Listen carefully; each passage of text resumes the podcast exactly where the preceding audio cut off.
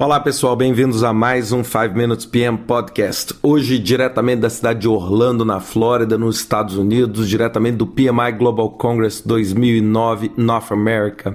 O congresso tá um congresso maravilhoso, está reunindo cerca de 2.500 pessoas de mais de 50 países, né? Como sempre, uma oportunidade maravilhosa de networking. Nós devemos ter aqui do Brasil aproximadamente umas 30, 30 e poucas pessoas, né? Inclusive, alguns grupos bastante grandes, né? O, o Estado de Pernambuco mandou aí uns, uns seis ou sete representantes, né? que foi uma, uma verdadeira festa aqui durante a recepção do Awards. É também um congresso que celebra 40 anos do PMI e essa celebração foi uma celebração muito bonita. Nós tivemos antes de ontem o PMI Awards, onde o PMI reconhece né, a excelência no trabalho de alguns chapters e também de alguns profissionais para o avanço do gerenciamento de projetos. É, esse Awards foi acompanhado da Cirque Odyssey com todo o trabalho deles de acrobacia dentro. Foi uma peça muito bonita e foi é, como se fosse um, um, uma distribuição de Oscar, um prêmio do Oscar, comemorando os 40 anos do PMI. Aliás, dois vídeos né, que muito provavelmente o PMI vai colocar no ar.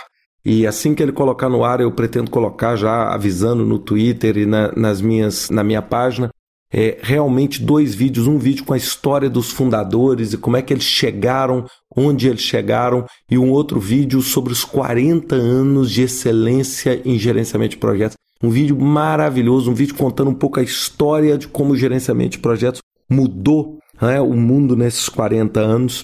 Nós tivemos ontem também a sessão geral, é onde eu tive a oportunidade de apresentar o T-Bone Pickens. Para quem não conhece o T-Bone Pickens, ele é da área de petróleo e óleo, é considerado pela revista Time uma das 100 pessoas mais influentes do mundo na área. Né? Ele também é listado como uma das pessoas mais ricas do mundo e é o, o líder da primeira refinaria e da primeira empresa de óleo que é independente dentro dos Estados Unidos. Foi uma palestra muito boa, muito polêmica sobre sustentabilidade, onde ele falou da dependência dos Estados Unidos do petróleo e como os Estados Unidos precisa desenvolver bons projetos para exatamente sair daquela lacuna ou daquele buraco que ele se colocou importando 13 é, milhões de barris por dia. É? Ou seja, praticamente dois terços da, do consumo norte-americano é importado, e isso, inclusive, ele falou questões de segurança, não, não só questões de sustentabilidade, como também até questões de segurança nacional.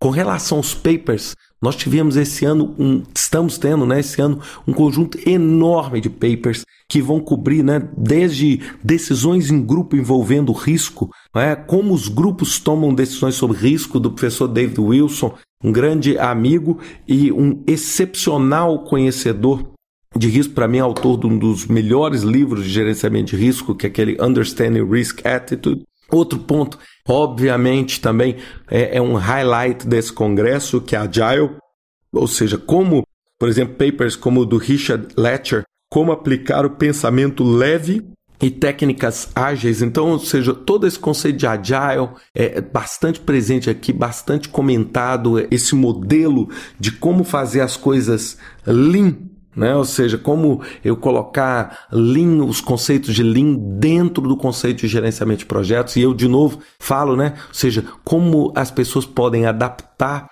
o gerenciamento de projetos, adaptar o PMBOK, adaptar práticas dentro do Prince 2, adaptar práticas de Agile para realmente produzir o resultado que precisa. Eu fiquei muito feliz. O Project of the Year foi liderado pela Fluor, é? ou seja, um, um, projeto industrial. E a coisa que mais marcou em toda a fala do vencedor do projeto do ano foi: nós pegamos o PMBOK, extraímos dele o que nós precisávamos, extraímos de outros modelos o que nós precisávamos, montamos a nossa solução para dar o resultado que a gente precisava. Achei isso, essa frase dele, uma frase maravilhosa.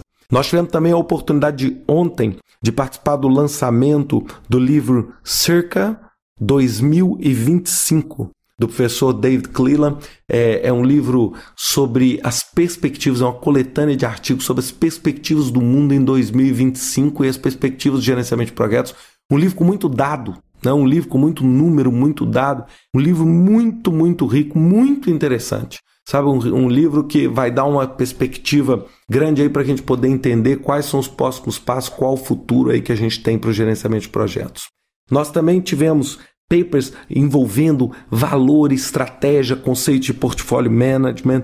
Por exemplo, a Samantha Tumba tem um paper apresentado sobre Strategic Value of PMO, ou seja, o valor estratégico do PMO. Muita coisa aqui também falando sobre liderança, soft skills, como eu já gravei em outros podcasts, recursos humanos, motivação, liderança de time, sponsorship, tudo isso aí engrandecendo aí esse conteúdo humano por trás do, do gerenciamento de projetos.